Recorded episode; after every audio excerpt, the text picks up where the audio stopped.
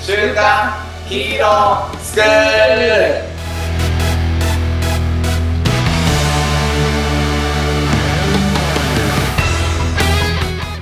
アニメ好き、働かないリーダー育成のマサオンと、漫画好き、生き生きした大人たちのセミナー講師、ヤマトンです。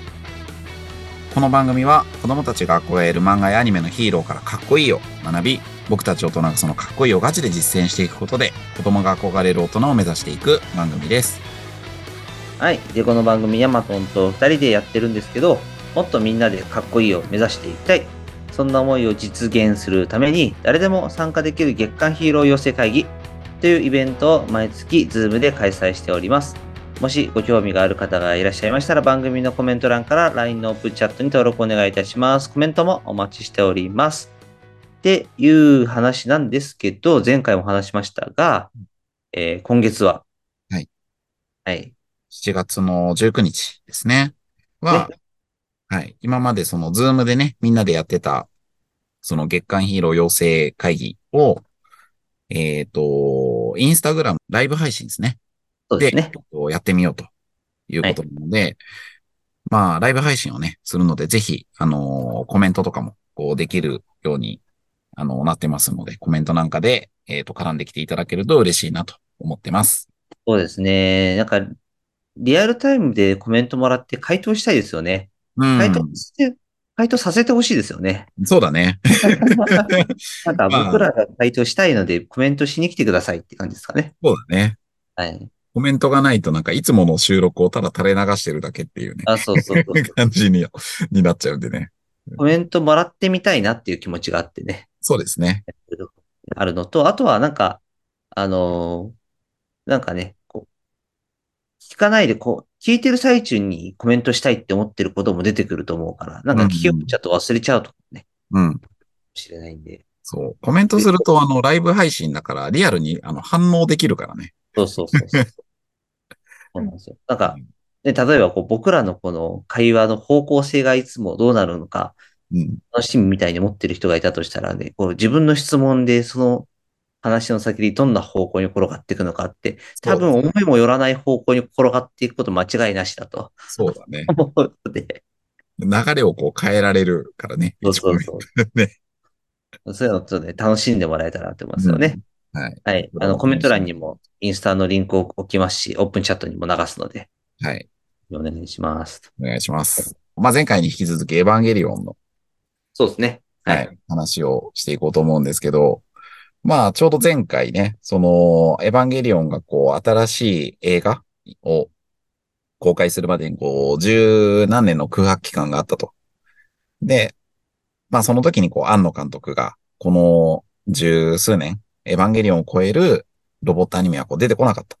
なので、作ることにしたっていうところで、マサオンスイッチが入りそうになったところで、おしまいになったんだよね。なりました。あのーこれ、エヴァを超えるロボットアニメが出てこなかったから、う俺が作るんだとうん。言ったその発言に対して、うんなんか僕が何を思ったかっていうと、うんヤマトはこう人間できるんであんまり思わないかもしれないですけ ど、もし仮に世界記録持ってたとして、うん誰かに抜いてほしいって思います。うーん。なんかその気持ちもわからなくはないですよね。もうね、わからなく抜いてほしいなっていう気持ちはわからなくもないですけど、うん心のどこかで抜かれたくないって僕は絶対思う。もちろん、もちろんそれはあるよね。だけど、なんか超えるアニメ、ロボットアニメができなかったから俺が超えるんだっうん。ていう話。うんなんか僕は世界記録持ってたら、うんわざわざそれを更新しようとは。うんまあ、ボルトとかはね、あの、とんでもねえスピードでこう更新しましたけど、うん。なんかそこまでのかっこよさは自分にはないなってやっぱ。うん。だからなんか、その自分が持ってる偉大な記録を抜いてほしいって、うんどういう心境なんだろうなって思ったのが、まあ、サオンスイッチですね。なるほど。はい。あのー、二つぐらい出てきましたね。はい。やっぱこうやって話してると出てくるね。いや、一個は、その、わからなくもないっていう部分だと思うんだけど、あの、どうしてもね、こう、子供の話とかに俺なっちゃうんだけどさ、はい。やっぱりその期待っていうところがすごくあっうん。だよね。その、あとは、やっぱり10年ってさ、その、結構な時間だと思うんですよ。まあそうですね。うん。だから、ね、マサオンが10年前って言ったらさ、25歳とかなわけでしょ25歳やば。やばいでしょはい。そう。だから、ある意味その10年間っていう時間をね、どういうふうに庵野監督が過ごしてたのかなって思うと、今回のオリンピックで記録出しました。で、4年後のオリンピックで記憶あの記録を抜かれるっていうのは、ちょっと尺だと思うのよ。まあそれはそうですね。けど、その次のオリンピック、8年後はい。とか、もしくはもうその次だよね、12年後。はい。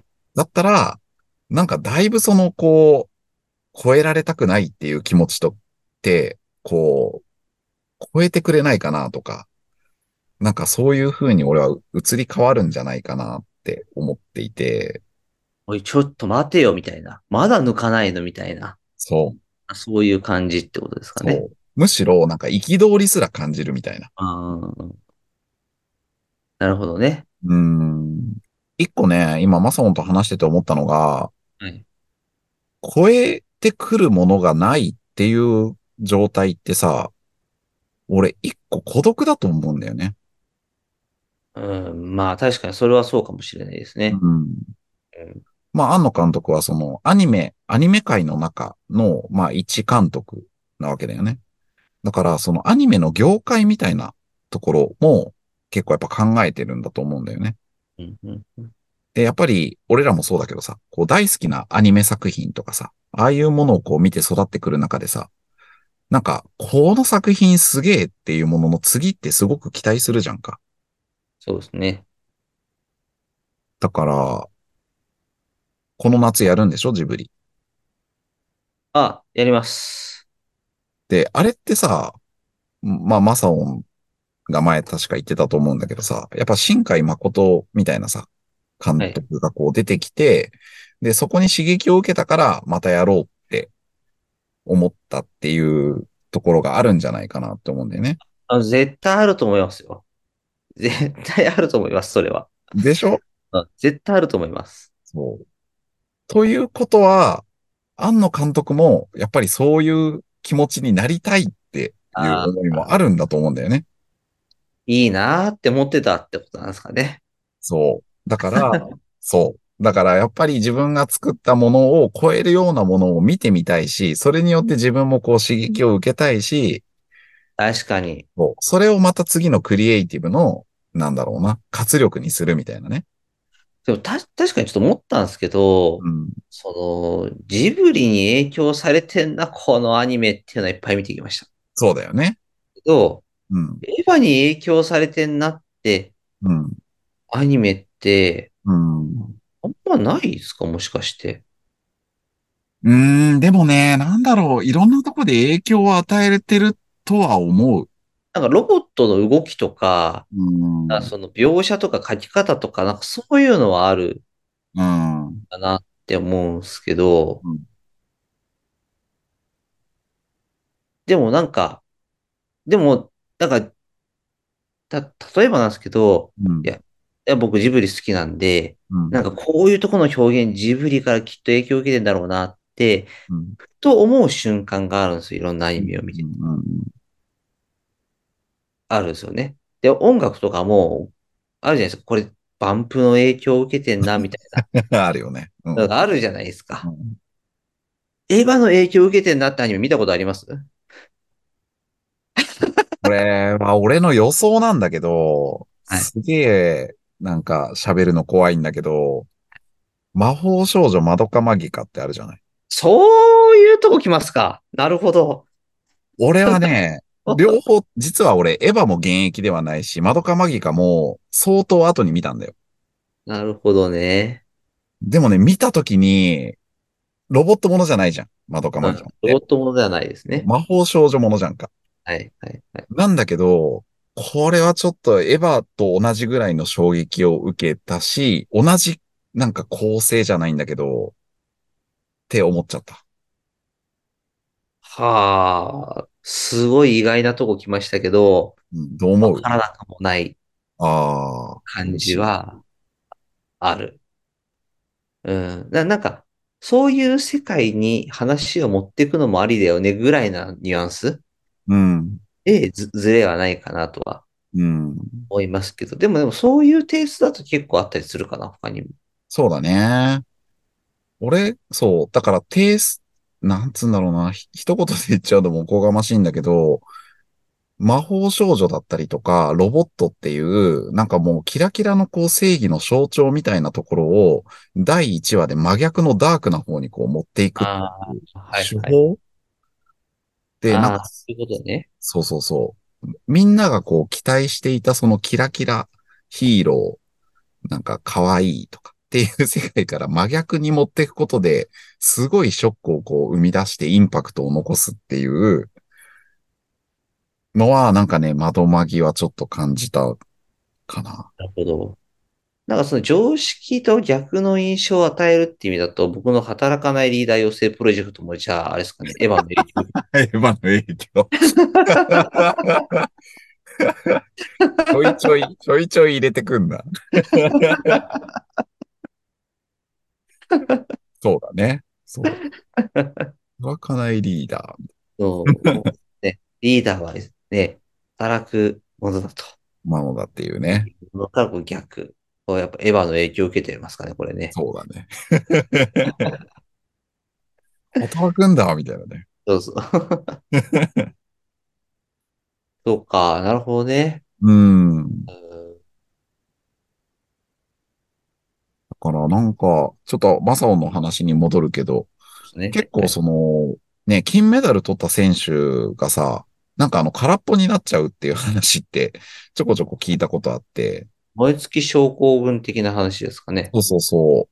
もうそそれって本当にこうトップのトップをこう取ってしまうと、その周りがいなくなっちゃうとか、はいもう目指すものがなくなってしまうだったりとかね。なんかそういうところもあるんだろうなって思った。あのー前、うん。月刊ヒーロー養成会議でやった、うん。吉金さんがこうゲストに来てくれてやった時に、うん。やったワークが僕すごく好きで、おー。あの、ナルトでやったんですよね。うん。でそうだね最初のワークは、その、ナルトにとってのヒロインは桜ちゃんと。うんうん。あなたにとってのヒロインは誰とか、師匠は誰とか、敵は誰みたいなものを考えてみようみたいなワークやったんですよね。うん。うん。面白かったよね。でも僕はね、その後のワークが好きだったんですよ。ほう。あなたは誰にとっての誰っていう。ああ、はいはいはいはいはい。このワークがすげえも僕はすごく好きで、なるほど。で、この時に僕は自分は誰にとっての誰か、誰にとっての誰かじゃなくて、うん。誰にとっての誰でいたいかなって思って考えたと。うんうんやっぱみんなにとってのライバルでいたいなってうん、へえ、いうふうに思ったんですよね。なるほど。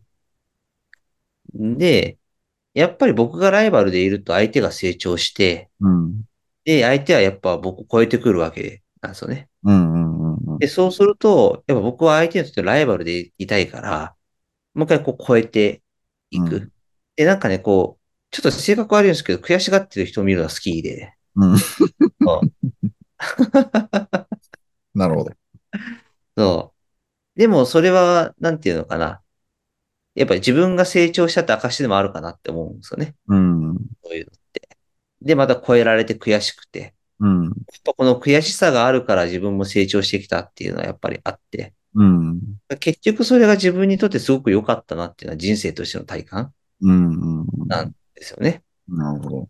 そう。でね、なんなら僕にとってのライバルって、ちょっと内輪の話、内輪の、内輪の話になっちゃうと思うんですけど、シゲタンだったりする。うーん。ね、なんか仲間であり、うんライバルである感じがちょっとしていて、なるほど。同い年だ。同い年だし、うん。そうそうそうそう。だからね、すごくやっぱこの誰かのため、誰かにとっての、こうみんなにとってのライバルでいたい。うん。そのために僕がやるミッションは、相手を悔しがらせること。 うん なるほど。だからそういう感じなのかな、その、庵野監督が思ってた。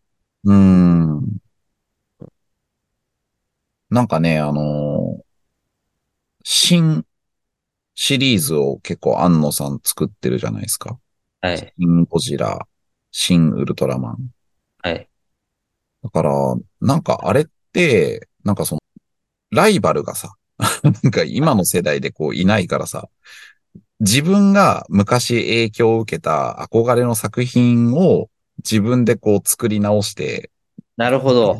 そうそうそう、あーっていうはいはいはいはいはい。感じなのかなってなんかね、話しながら思ったわ。確かに。ライバルがい、ええ面白いな、その感覚。面白いですね。よね。うん。これもでも、マサオンと話してなかったら多分こういう解釈にはならなかったと思う。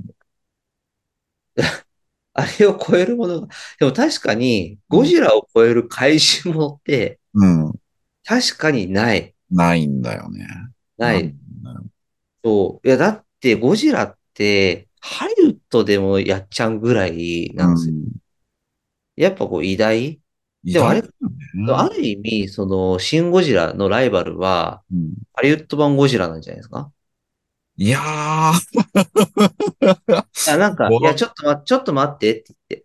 うんいやあ、それちゃうよ、ゴジラじゃないよ。ゴジラ、これこれ、みたいな。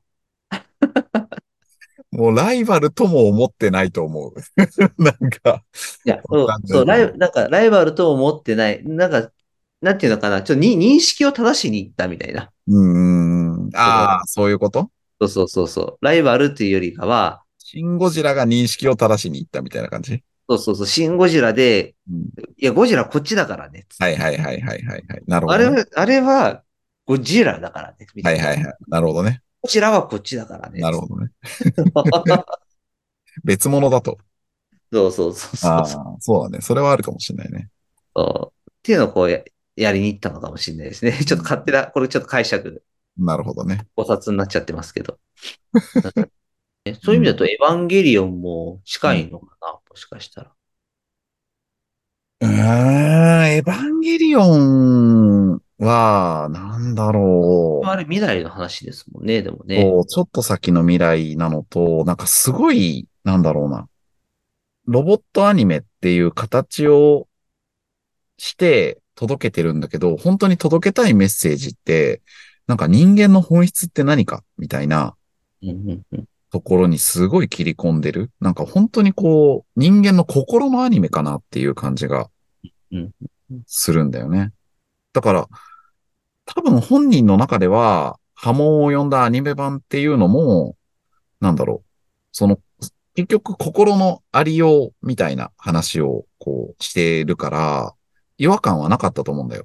でも、それをロボットアニメストーリーっていう観点で見てた人たちは、なんだこの終わり方っていう風になっちゃったんだよね。うんうんうん。まあ、幼き頃に見たらよりわかんないアニメになってるってことですね。そしたらそうね。そうそうそうそう。でも、庵野監督が人の心を描く作品だよっていうことを貫いてたんだとしたら、まあそういう表現の仕方になるのかなっていうことも今だったら納得できるかなって感じはする。これ、ちょっとまた波紋を呼ぶトークになるかもしれないですけど、読んでるといや、思う。こう、安野さんが、エヴァンゲリオンを超えるうん。ロボットアニメが生まれなかったって言ってるのは、うん。何基準で思ってそうですかね。うーん。興行収入とか結構俺リアルな数字かなって。それはそこなんですね。うん。とか、 まあやっぱ影響力みたいなとこだろうな。影響力。まあ、イコール興行収入みたいなところに。そう、もうもちろん一つ基準になってるだろうしね。ね、たまたまあの、不思議な海のナディアやったじゃないですか。はい。なんか、あれ、 めっちゃ昔のアニメなんだけど、その庵野監督のね、作品っていうところで、はい。で、背景見てた時に、あの、ナディアの話の続き、あそこの生き残りが、えっ、と、ネルフのね、を作ったっていう、まあ、ある意味、ナディアのこう続きの話みたいな、あ、そうなんですかそう、っていう背景があったらしいっていうのを、俺もね、ええこの番組でナディアをこう、遡って初めて知ったよ。え、あの時話しましたっけそれ。あの時には話してなかったの。そのとえ調べたそうそう、あの後、俺も振り返ったりとか、ナディアを見たりして、実はそういう、あの、やば。そう背景があったっていうのを知って、うわーって思った。だから作画も同じ人なんだよね。へえ。時をかける少女のアニあのアニメ描いてる人と一緒の人なんだけど。はいね。どうかな。ちょヒーローっていう意味だと、どういう感じなんだろうな、今日の話って。確かにかっこいい。うん。確かにかっこいいんですけど、なんかこう自分のこう生活にこう落とし込んでいった時にそのかっこよさってどうやったら手に入れられるんだろそうね。俺が、まあでもマサオンと話してて思ったのが、刺激をこうくれるライバルの存在だったり、あと、まあ今日この前にマサオンとも話してたけど、やっぱりな、何のために今自分がこういう仕事をしてたりとかね、あうの、んこういう番組をやってたりとかっていう、うん、ことだから自分の、まあ、なんだろう、なん、うん、だ庵野監督で言うと、やっぱりそのアニメ業界とかね、う。うんやっぱりそういうところのこう視座に立ってるから出てくる発言だったりとか、ライバルを欲しているような状況だったりとかね。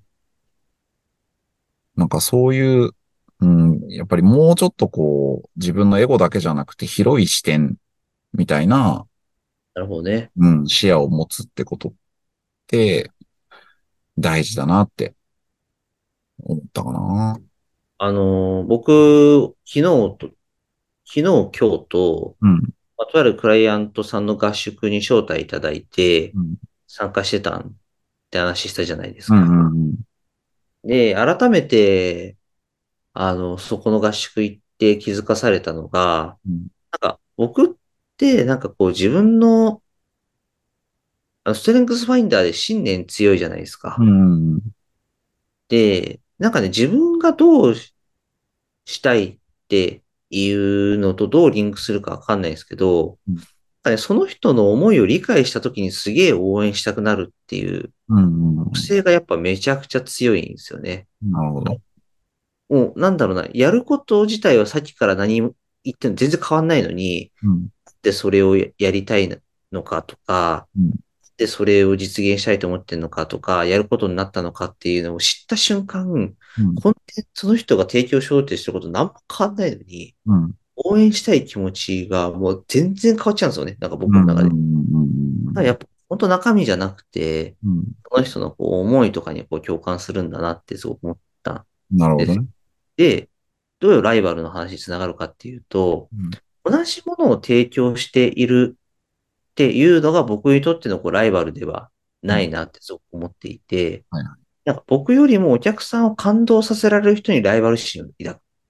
うーん。それはね、提供するものが違う場合もあるんですよ。へえ、そうなんだ。だから僕は人材育成とかう、ん。組織コンサルとかでお役に立ってうん。感動を与えようと。この人の思いをこう実現するお手伝いをこうしようと。うん。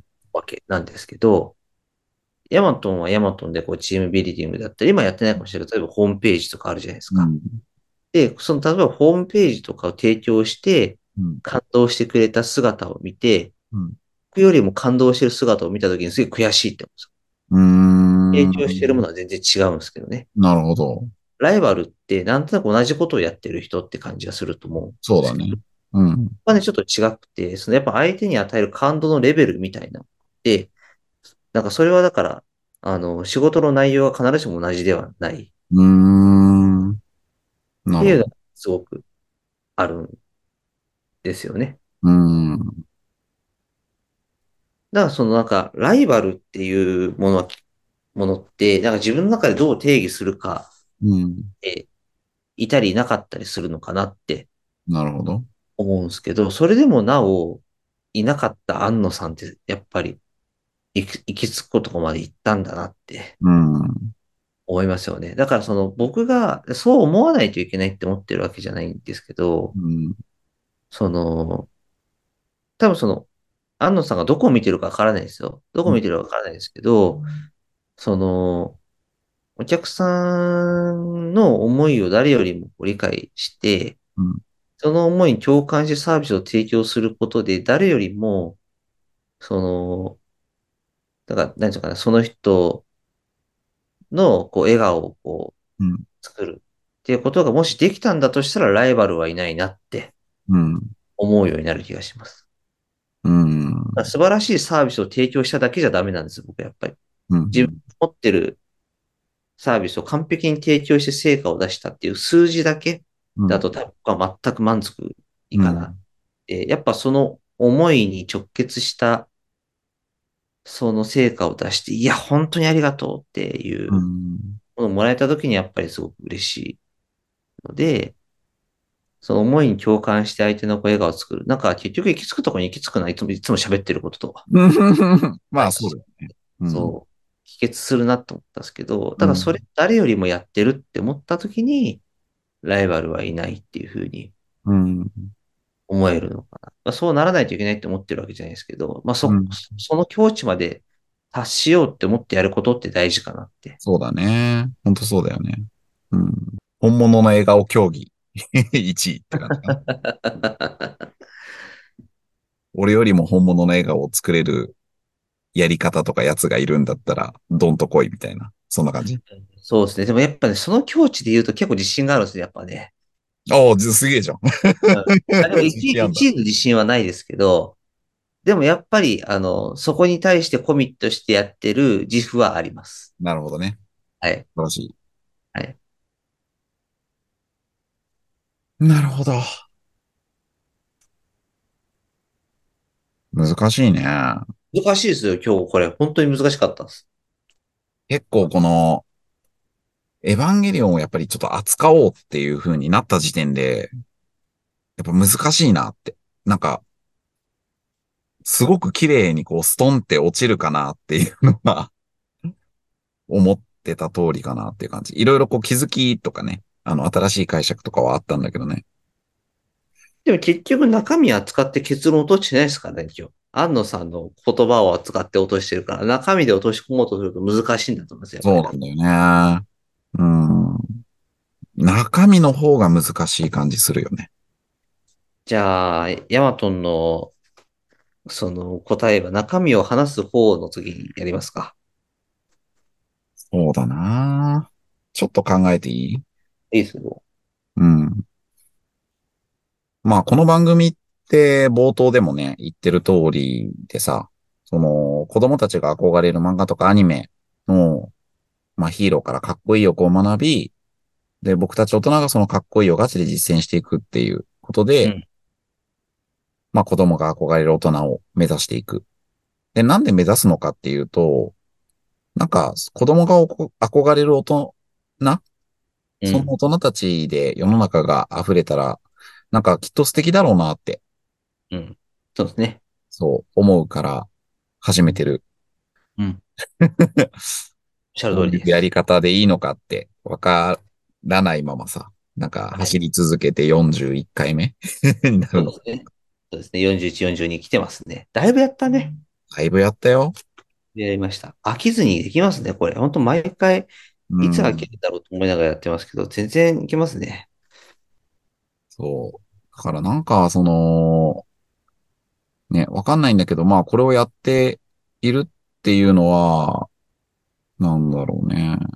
まあまさほんとこの前の時間も話したけど、やっぱりこれをやるっていうのが、まあ一つきっかけにもすごくなると思ってるし、まあやってる内容ももちろんすごく自分自身のね、こう成長にすごいつながってると思ってるし、まあまさほんとこういうことやりたいなって思ったからやってるっていうのが一番根幹にあるんだけど。そう。でもやっぱりそう感じさせてくれたのってアニメでさ、うん、うん。アニメとかこう漫画で、で、やっぱ少なくとも、ね、これだけ多くの人たちに影響を与えた作品なんだよね。うん、うん。エヴァかっこいいって 思うし、初号機かっこいいって思うし。なんかそういうことを、その、作り出したものを題材に僕らもこういう番組をやってるわけなんだけれども、それをこう作り出している巨匠ですら、やっぱりこう次の成長をこう目指しているっていうことが、まあ今回の収録の中でこう、感じれたっていうところなっるてほすごく、うん、大きいのかな。だから僕らはその、やっぱりアニメ作品をさ、わかんないよ。 今後は作って見れることもできるのかもしれないけど、でもまあ基本的にはそこじゃないじゃない僕らの仕事って。 でもやっぱり、その、ね、素晴らしいこう作品とかかっこいいアニメっていうのを、なんか僕らなりのやり方でこう伝えていくっていうことがね、なんか、うん、より、その作者が伝えたかったことだったりとか、まあ例えば庵野監督がね、なんか思っていることとか伝えたいことみたいなことの一助になれたら、なんか幸せだよね。なるほど。でそういうきっかけ、まあ、今日そのものというよりは、やっぱこういう価値提供をもっと、うん。僕らなりのできることでこうしていきたいっていう。うん。というふうに思っているっていうことを、もっと多くの人にしてもらいたいですね。そうだね。はいそのためには、まあ巻き込んでいくこともすごく必要だと思うので、そうですね。ライブやってみますかっていう 感じかな。おなるほど。そういう、そういう帰結の仕方をするわけですね。ライブというのは、あの噂の、噂の噂の、いつでしたっけ ?7 月19日の19日の9時半から、 9時半からインスタでやるっていう噂の僕らのライブの話ですかね。そうですね。はい。はい。っていう、じゃあちょっと告知がてら、あうんの、収まってもいいようなので、そうですね。はい、じゃあ締めていきますか。お願いします。じゃあいきますね。今日の学びを生かして、子供たちが憧れる大人に。今週も、いってらっしゃい。はーい。